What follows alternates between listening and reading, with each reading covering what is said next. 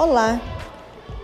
Quem de vocês não já ficou numa situação bem complicada porque queria fazer aquela receita de família, mas não se lembrava do passo a passo?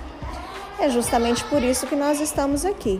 A turma do terceiro ano do Colégio Delta resolveu dar uma mãozinha para vocês, relembrando algumas receitas de famílias deliciosas e compartilhando com vocês o passo a passo.